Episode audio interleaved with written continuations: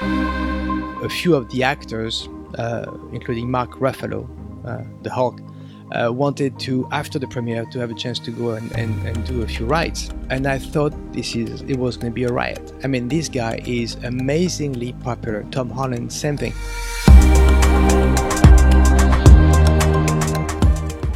Welcome to Mosaic of China, a podcast about people who are making their mark in China. When all of their stories are pieced together, they form a mosaic of China. I'm your host, Oscar Fuchs. In today's episode, the first in season one, I talked with Philippe Gas, who at the time of recording was the president and general manager of the Shanghai Disney Resort. Philippe is one of the most charming business leaders I've met, and in this interview we talk about his experiences in the five or so years that he's been with Shanghai Disneyland. From the tail end of the construction phase to today, where the park has been open for around three years. Among other things, we talk about how Philippe managed local and international stakeholders, about the Chinese consumer and their tastes on everything from Snow White to Star Wars, and most importantly, how the Disney organization has itself managed to adapt to the needs of the China market. Since this is episode 1, let me quickly explain the format of the interview. There are three parts. The first part is just a two way conversation, but it starts with the guest introducing an object that in some way describes their life in China. In the second part, I ask every guest the same 10 China related questions, all on the theme of their personal experiences, tastes, and opinions. And then in the final part, the guest recommends someone for me to talk to in the next season of Mosaic of China, which I'll be starting to record in the autumn of 2019. So back to today's interview. Philippe and I recorded this in my apartment in Shanghai, so the sound quality isn't as good as the interviews that I've done in the studio but it won't distract you from what I hope is otherwise a great conversation. Well, thank you very much for coming, Philippe. Um, I'm sitting here with um, Philippe Gas, who is the president and general manager of Shanghai Disney Resort. Good morning. Good morning to you. And you've now been in Disney for how long? It's been. I have been with the Walt Disney Company for almost 28 years. 28. So a long time, a lifetime. Wow. Well, we'll get onto that. But first of all, as as you know, the first question I ask everyone on this podcast is, tell me about the object. What object have you brought in today? So it's not really an object; it's a picture, and uh, it has to do with my arrival in China and all the anxiety I could have given the the immensity of the task that um, I was given. And um, it was something that our CEO, Bob Iger, was always repeating and repeating he wanted Shanghai Disney Resort to be authentically Disney, but distinctly Chinese. And um, I received, as a matter of fact, a few days after I arrived here, a picture of Mickey Mouse, a plush of Mickey Mouse on the Great Wall of China.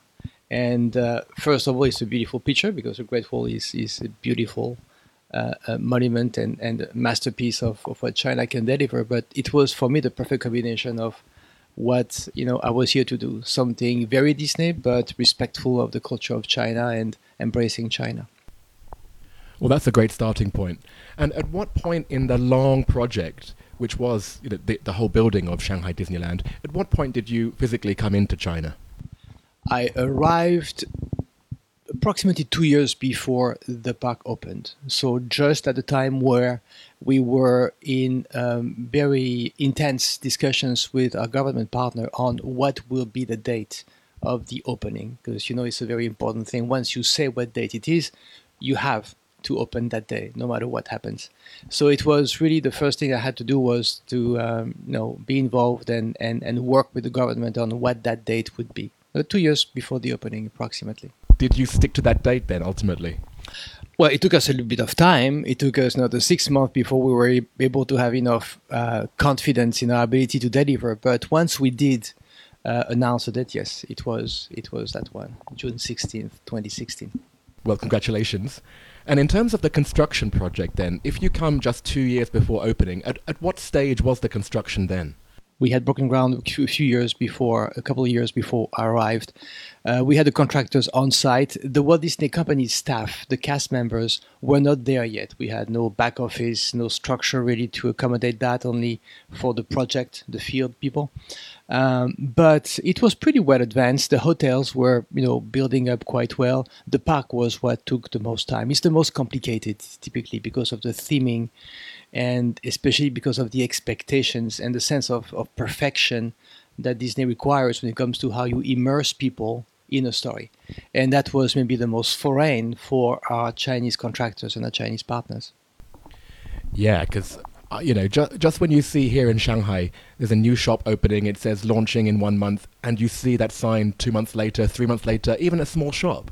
And so whenever I see that in Shanghai, I always think of the Disneyland project where you had so many things going on at the same time.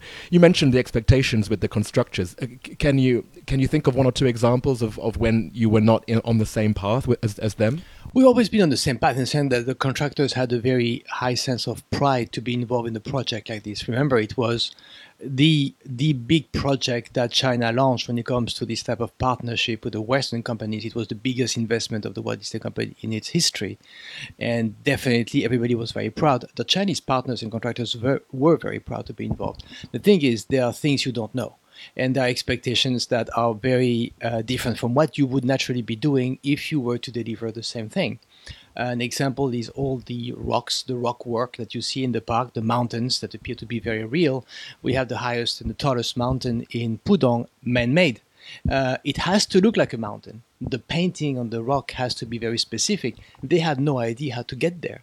So we didn't have to, it was more than just having them go and do this. It was first month and month of us training them, having people come, teachers, to help teach them how to do the work and then send them on the field to go and do it. That's an example of what would take a few months in a place where we do it directly took a few years uh, here in Shanghai because of the need to educate, to control, to test, to do again, to change. Um, so everything was multiplied. Uh, because of the fact that we would still not compromise on the quality we wanted to deliver. It had to be a Disney level quality, no matter where you are in the world and that required more work and education. But the partners and the contractors were actually very excited because they saw the value for them to bring up their level of technicity, their level of expertise in field they had not touched. And do you think that from the, from then you've seen those same contractors do other work similar to Disneyland, or do you think that's still going to be a one-off project more or less? Well, at this stage, uh, as you know, there's not that many projects of that magnitude in this area themed entertainment. I would say, as you know, in Beijing, um, Universal Studios is uh, is ramping up. They have started the construction, and I suppose uh, that some of the employees that were, you know, working on the Shanghai project will bring that expertise elsewhere. There's a, an entire level. It's not just about the technicity; it's also about how the contractors on the field approach their work when it comes to safety. Um, as you know, China uh, is a developing uh, market when it comes to safety regulations and rules. They are very focused on that, but they are not yet there yet. We brought in directly the level of standards of safety and, and risk management that we apply everywhere in the world.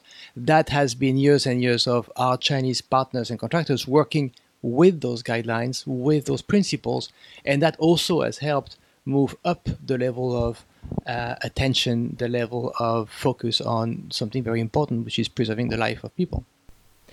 And you mentioned those relationships you had with the contractors. It, it makes me think about the other relationships that you had to manage in Disneyland in the whole project.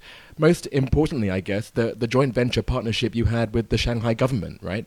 How, how did that start off for you? Well, it's something that I've, um, even though the context is very different, I was prior to this job the CEO of, um, of Euro Disney for uh, seven years. And the construct of Euro Disney is very similar to the construct of Shanghai Disney Resort in the sense that we have one major partner in Paris, and that's the French government. A government is a government. Uh, culturally speaking, things are different, politically speaking, and philosophically speaking also, but the way they look at the issues are very similar. They look at the issues through the eyes of the consumer as a, an elector or as a citizen that has to be satisfied that you're here to protect and you help to nurture. And that's always going to be their screen. A business does not always look at it this way. They look at that from a demand perspective, from a consumer service perspective, from a business profitability perspective. And those not always align instinctively. There's always sometimes a difference, and that's what happened. So I was aware of what the challenge would be. And my mi- biggest focus when I arrived was to spend a lot of time with them. Uh, the chairman of the board was a member of the of the Shanghai government, and my focus has been on establishing trust and having him uh, realize that Shanghai is being a joint venture, uh, uh, the majority owner being the Shanghai uh, government. I was here Right. to help. Right. What what, what was the, the exact share? How much does the Shanghai government own? 57% for the Shanghai government and 43% for the Walt Disney Company, so majority owner. And um, so they they realized that my purpose was not to be the Disney guy telling them what to do, but being somebody who understood that to succeed you have to make the best balance. Uh, we are Disney. We brought an expertise in a field that they didn't have an expertise, but we were very new to the Chinese market, the Chinese consumers, to the relationship with the contractors, and we had uh, uh, we were ready to use them as guides, as advisors, and uh, realize that what we can bring and what they can bring make eventually you know the project succeed. And so, what was that then? Like when, when you said that you didn't just teach them about Disney and come come here to just, you know, give them a lecture. What did you actually learn from them that maybe you weren't expecting or, or you were surprised about? It was a lot about these preconceived ideas you have on, especially the Chinese uh, consumers and their expectations, or how you adapt your product to what the real uh, uh, uh, needs are versus what you you think you want to give them. A Chinese consumer is not an American consumer. A Chinese Disney fan is not a US Disney fan. The level of knowledge of the brand itself is completely different. People don't know the Disney brand very much. They know the name Disney, but how much could they relate to what the stories are? How much do they connect emotionally? That was not there. And we came in blind because, you know, as you are Disney and how, you know, successful we can be around the world, we think everybody knows us. We think that this is going to be fine. We have learned the hard way. It's not always the case. Paris was an example of that, and Hong Kong and others. So we have developed that ability to expect what we don't know, but still, they have helped guide us in terms of don't fall through the traps. Uh, do not, you know, develop a product that is not going to be uh, relevant for uh, for the Chinese uh, market. Uh, but most and for all, they've been very helpful when it comes to helping us navigate the maze of the Chinese administration that is maybe more foreign than the consumers for us. And they've been very, very helpful. Well, there's a lot of a lot of points you made there. Maybe um, I'll focus in on the Disney IP. Um, what you said works in some countries, some markets that did not resonate here in China, and vice versa. Can you think of which particular characters or which particular IP were, was was more successful than you had imagined, and which was completely less? Well, I mean, a good example is some of the big surprise for me was a very, very classic uh, Princess Snow White that is extremely uh, popular here in Shanghai. And uh, uh, looking back, we realized that one of the big connection that, that the, the Chinese and the Shanghainese have with Snow White is that this movie was actually one of the few animated movies released in China back then, talking about in the late 30s, and that has stayed in you know the the, the stories that the parents were telling to their kids and and and so on. So that is very popular. Some of the most new, what you would think maybe one of the most popular uh, franchise that Disney owns today, Star Wars. Um, very popular throughout the world, uh, as you know, a, a, a, a cult franchise for many, many people, leaves our Chinese consumers pretty cold. Um, it's a complicated story. They did not get the the chance to immerse themselves in the saga back in the 1970s, late 70s, and that has been uh, complicated for us. The the the the tidal wave of success of the of the new movies being released throughout the world were definitely not um, uh, as successful in uh, in China. So that's a good example of franchises that may take a lot of time to be built or, or, or won't work. But then now with, with Disney having Marvel as well, you've got you've got a few more chances to, to, to have another bite of that apple, right? Yes, Marvel is different. Marvel has been very powerful. I think there's also a, a, a great thing about the Chinese people is they love stars and they connect very well with you know names that they've seen in other movies. Iron Man, for example, uh, Robert Downey Jr. He's an immense star here in China. Uh, and many of the other actors. I was shocked when we had one of the premieres of Avengers um, uh, in the park at Shanghai Disney Resort, and uh, a few of the actors, uh, including Mark Ruffalo, uh, the Hulk, uh, wanted to after the premiere to have a chance to go and, and, and do a few rides. So I took them. Tom Holland, Spider Man, was there too. So Tom Holland, Mark Ruffalo, and myself, plus a few others, would go in a in a ride, they wanted to do Tron, um, the attraction. And we got into the backstage. We started to go through um, the the queues, and some people start going out of the ride that they had finished. Uh, Chinese consumers. They saw Mark Ruffalo, and I thought this is it was going to be a riot. I mean, this guy is amazingly popular. Tom Holland, same thing, and it surprised me. And I know them. I've seen a lot of their movies, you know, outside of Avengers. I was shocked to tell you really the, the level of excitement that very spontaneously the Chinese consumers saw uh, or our guest had when they saw those two actors. So uh, Avengers and Marvel is very successful here in uh, in this marketplace and throughout the world. Let's go back to another point that you said, which was about how you deal with the general like bureaucracy and red tape, um, and how your joint venture partners would have helped you navigate that your perspective would be quite unique because I think most people who I speak to um, would usually work in a wholly owned foreign entity. And you being a joint venture and such a high profile joint venture at that, what particular things did you experience that you think perhaps other CEOs in, in other less complex organizations wouldn't have experienced? Well, as you said, this project is as important as uh, for the Walt Disney Company as it is for the Chinese government. It has been an immense reflection of the opening of China to tourism is a, is a milestone in that uh, uh, development of tourism in the, in the country. And our Chinese partners, from the central government in Beijing to the local government here in Shanghai and Pudong, have been extremely, extremely helpful when it comes to help us go through uh, the maze of, of some of the, the difficulties we could have encountered. An example of that, something that can sound and seem trivial, is the Lion King, the Broadway show that we have. The customs is actually one of the biggest uh, issues you can face, any company can face when you come to importing um, uh, material or, or, or, products from another country. Uh, it's one thing when you bring some wood to make um, furniture, but in our case, we're bringing feathers from very exotic birds from places that God knows only uh, and other things. And that was a headache for the authorities that, you know, as in any country, if I don't understand what that is, I block everything. Now we have a show to open, we have rehearsal to take place, we have costumes to build. Um, our partners have been immensely, you know, useful and, and, and supportive of us to kind of get help us, like you know, uh, greenlight the arrival of those products we are complicated as a company because everything we do is real. So we reproduce themes, countries, areas, uh, um, using the materials that exist where they come from. Uh, that would take years to get to come in the country if we were not supported. Um, so we have had, you know, the chance to be able to expedite and go through um, many hurdles thanks to the partnership. That's great. And I, as a consumer, you, I know I just don't, you know, you, you don't realize that to get that level of detail correct, it does require that amount of effort and that, that amount of headache. So, yeah. I would not expect that to happen in America, for example, because you are here, you control, you build, you buy, you can.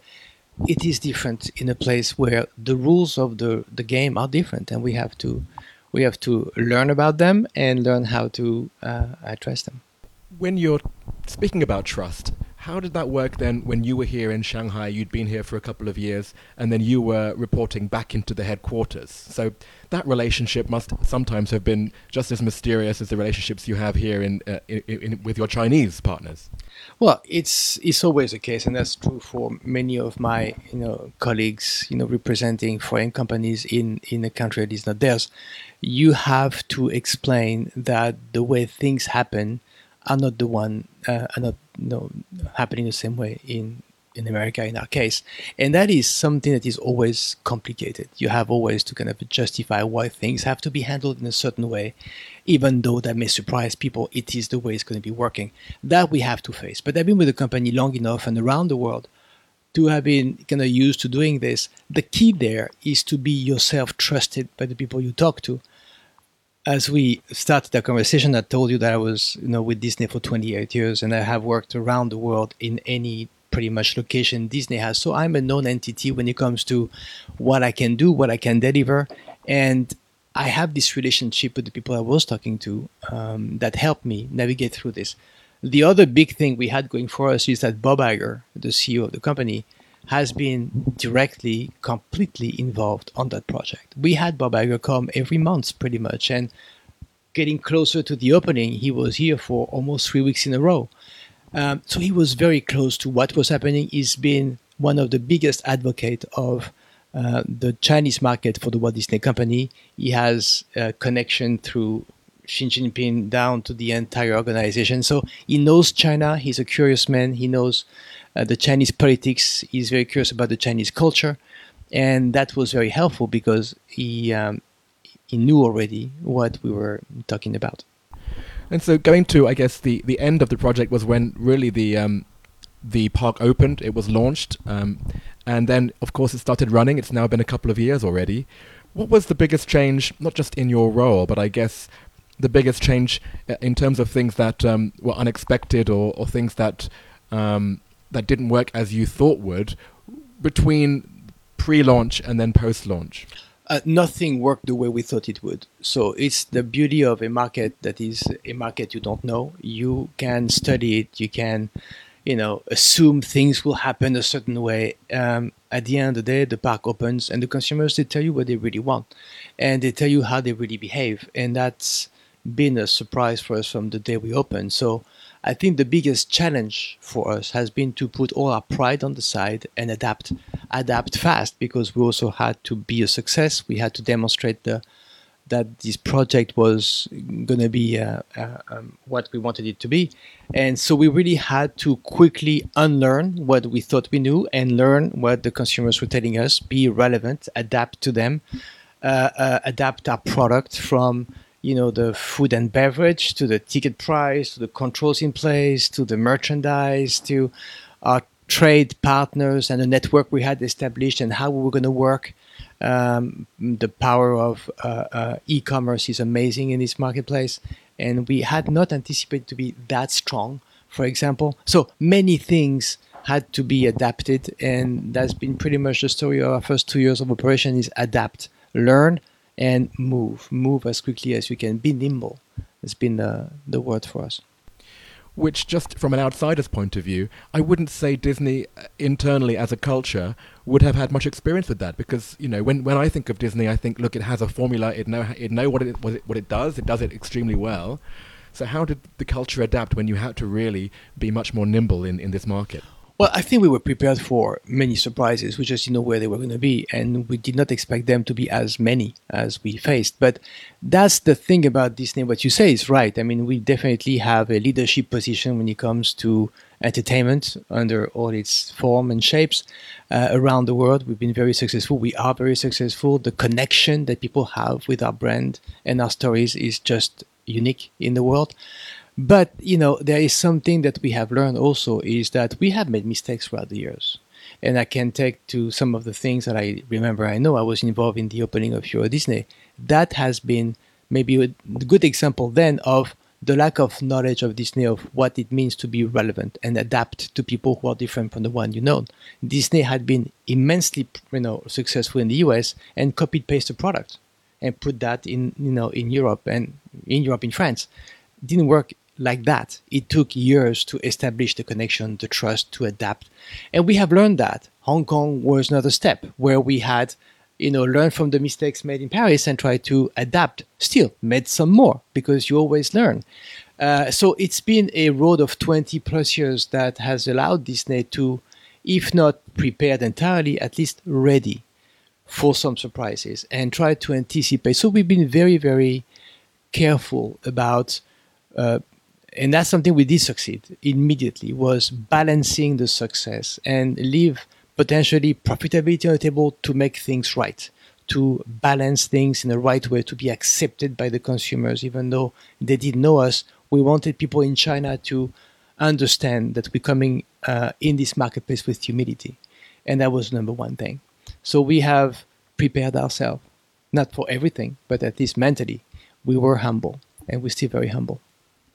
That's great, and I, I, guess it keeps life interesting, right? I mean, if if you were just to open up another park and it worked just as easily as the others, then that's not not very fun. Well, yeah, that's the exciting part. That's the thing about you know, um, it, it, feels like a very very expensive startup, but it is. You know, you just go into a place and uh, you try to learn as much as you can and you try to go fast. And this is also something very new for Disney to go fast because we are a massive corporation, right? Uh, these companies tend to not move very fast because of process and organization. We had to be. So that was quite uh, exciting for us. Uh, and maybe also the most exciting for the team here in Shanghai has been the establishment of our own identity, our own culture. Because remember that the 12,000 people that started this business in 2016 11,000 of them had no idea of what Disney was maybe three months before we opened. So it is also a very massive work when it comes to human resources, for example, and, and culture and communication, engagement uh, on how you prepare people, not on the technical side. Anybody can learn, you know, um, the technicality of, you know, some food process or merchandise. It is about our culture, what we are, how we want to be, how we want to be perceived, what we want to give to families. And that was, I guess, the biggest satisfaction for all of us is to see how great the cast members had been from day one, knowing where they were just a few weeks prior to their arrival. And I happen to know that by the time that this recording will come out, you will have left Shanghai and you'll be moving on to another thing. So, what, what do you expect to happen in the future? Well, yes, uh, yeah. I will be moving to uh, another part of Asia, Japan. I lived in Japan a long time ago, 20 years ago already. Uh, still with the Walt Disney Company, we'll be um, heading um, very actually mature business there. Uh, the the Tokyo Disney Resort, which is uh, two parks and fantastic success for now 35 years. Um, and I will also be engaging in in running some of our global license businesses, so out of Japan, but uh, more global functions. So it's a new challenge. I've been I will have been here in Shanghai for five years, as you said before the opening, way before, uh, to get the project you know ready and, and open it you know on time and, and and successfully run the operation for a couple of years, a bit more than that. Um, so it was part of my path and part of my journey now. It's the next step. I'm excited about that. I'm excited to go back to Japan. Um, and um, yeah, I'm looking forward to this uh, new page. Well, when I when I launch Mosaic of Japan, I'll I'll come and interview again.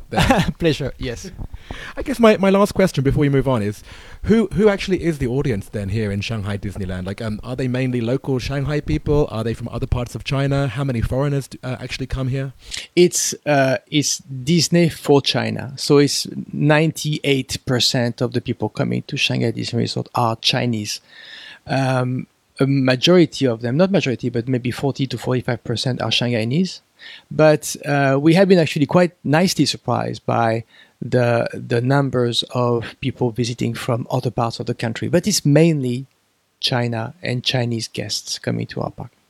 And that's what I, I, guess the model is because you build it in a place where there is a large catchment of middle class people with a certain spending power. It makes me think where will Disneyland open another resort in the next few years? Like, I can't see one happening myself. Uh, well, time will tell. I can't answer that question actually, but uh, you know, Disney will be there. There are many people asking for the ability to have a, a physical connection with the Disney brand, so it can take many forms and many shapes. Um, I will see. Very good. Well, thank you so much for that, Philippe. And let's move on to part two. So, part two, I'll ask you 10 questions and you can answer them either quickly or you can give me a little story. So, number one, what's your favorite China related fact? I would say that's maybe one thing that has always been uh, um, fascinating to me is that this is such a big country, vast geography, and one time zone. Right. And uh, it's always been something quite fascinating for me. I don't ask me why, but that's something. I think what I read was that they wanted it to to help to unify the country from all the way in Xinjiang to all the way east in. Right, the... right, right. I, I, I get that. Uh, still. Yeah. Yeah, interests me. It's amazing when there's people when you wake are, up in Tibet and uh, yeah, yeah. it's the same time as Shanghai. Exactly. Great. Number two, what do you have a favorite word or phrase in Chinese?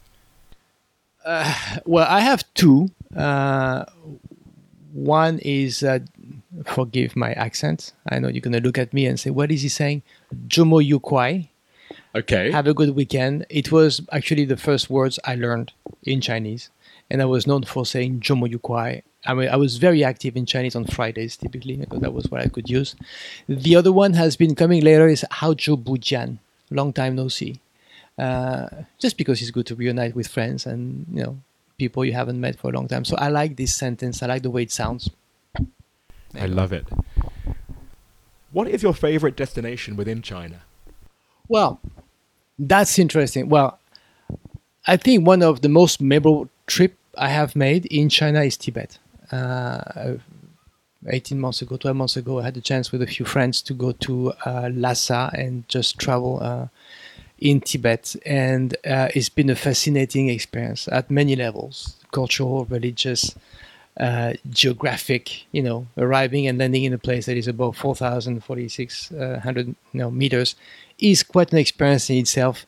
Uh, it's a beautiful place. So, Did you arrive by train or by plane? by plane, uh, flew from Shanghai to Xi'an and Xi'an to to, uh, to Lhasa. So it's a shock, right? Uh, as you arrive, um, some of my friends were shocked immediately. It took me a little bit more time, um, but uh, it's it was it was fascinating. The place is beautiful, and understanding how people live their religion, live Buddhism.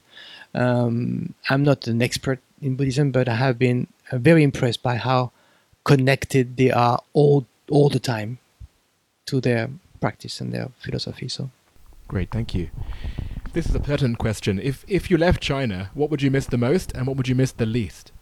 oh, uh, miss the least easy pollution uh, shanghai and all other cities it is not the most uh, accompanying things when you know people talk to you about shanghai and say oh my god look at the air quality having an app and checking it every day was at one point i gave up but i won't miss that uh, what i will miss the most the people i found the people especially in shanghai which is where i lived very close to my culture european latin loud speaking saying what they think very direct i love that I love that. Very.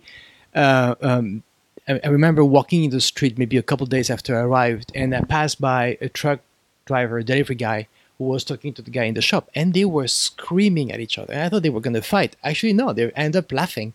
I had no idea what they were talking about, but I will miss that. I will miss the people. Especially in Japan where people are very very polite. I won't get there.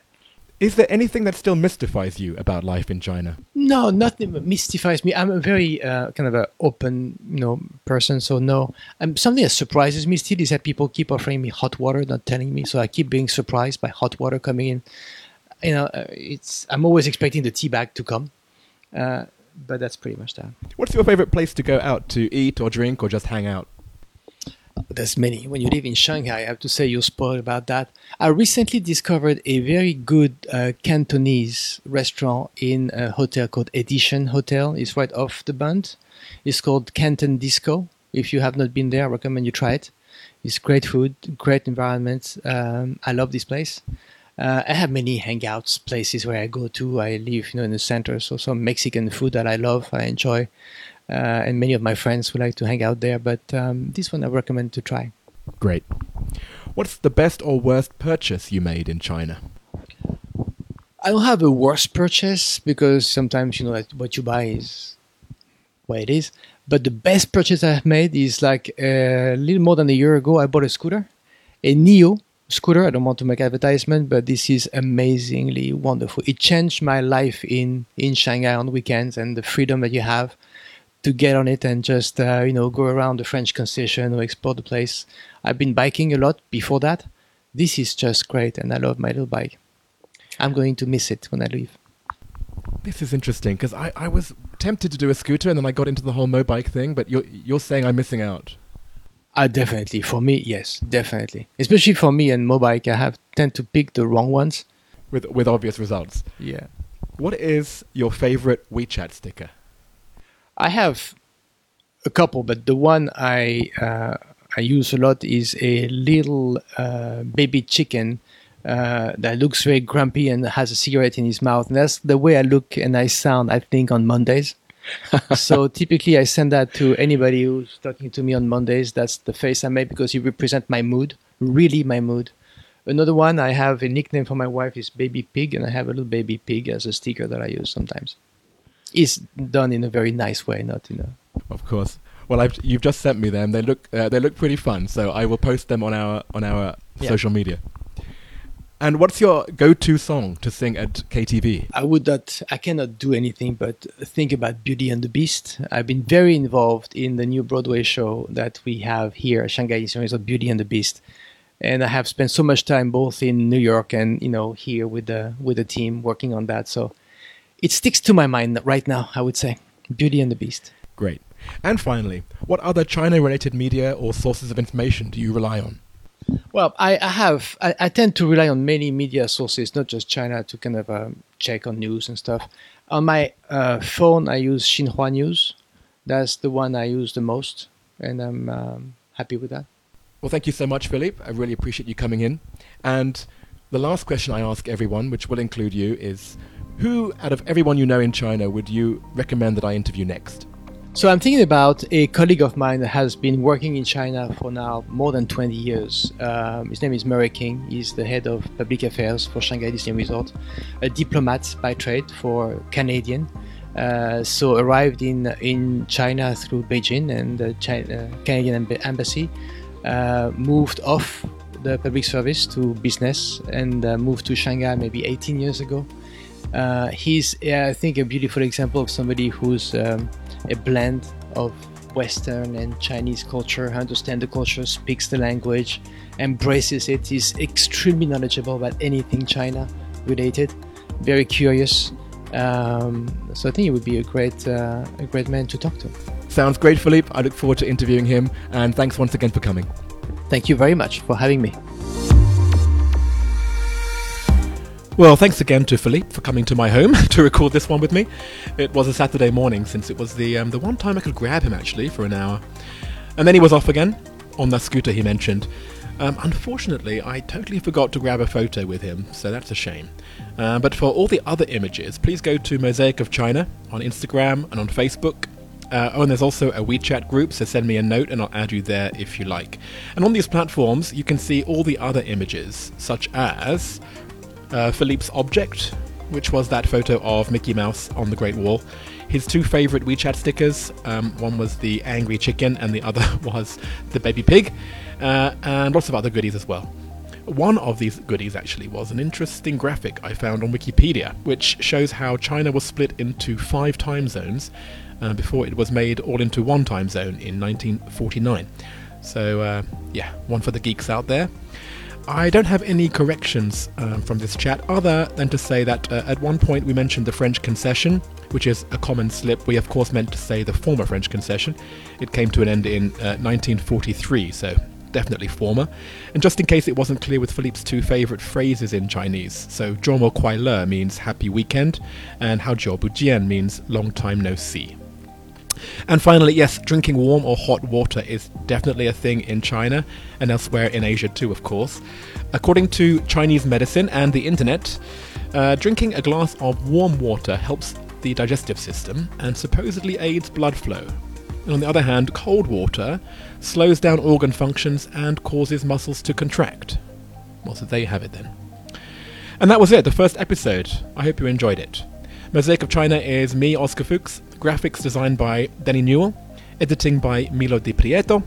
And if you like us, please rate and comment on iTunes or wherever you download this podcast. Thanks for listening and see you next time.